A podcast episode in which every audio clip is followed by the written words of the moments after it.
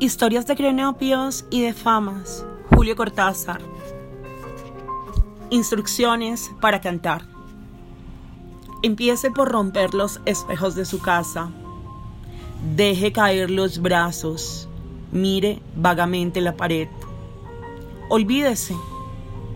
Cante una sola nota. Escuche por dentro.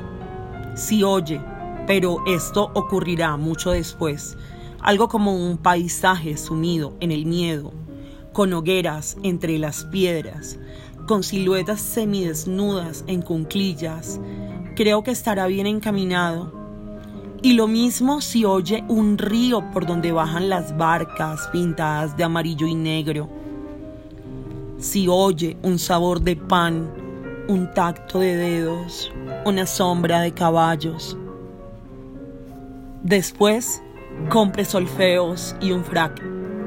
Y por favor, no cante por la nariz y deje en paz a Schumann.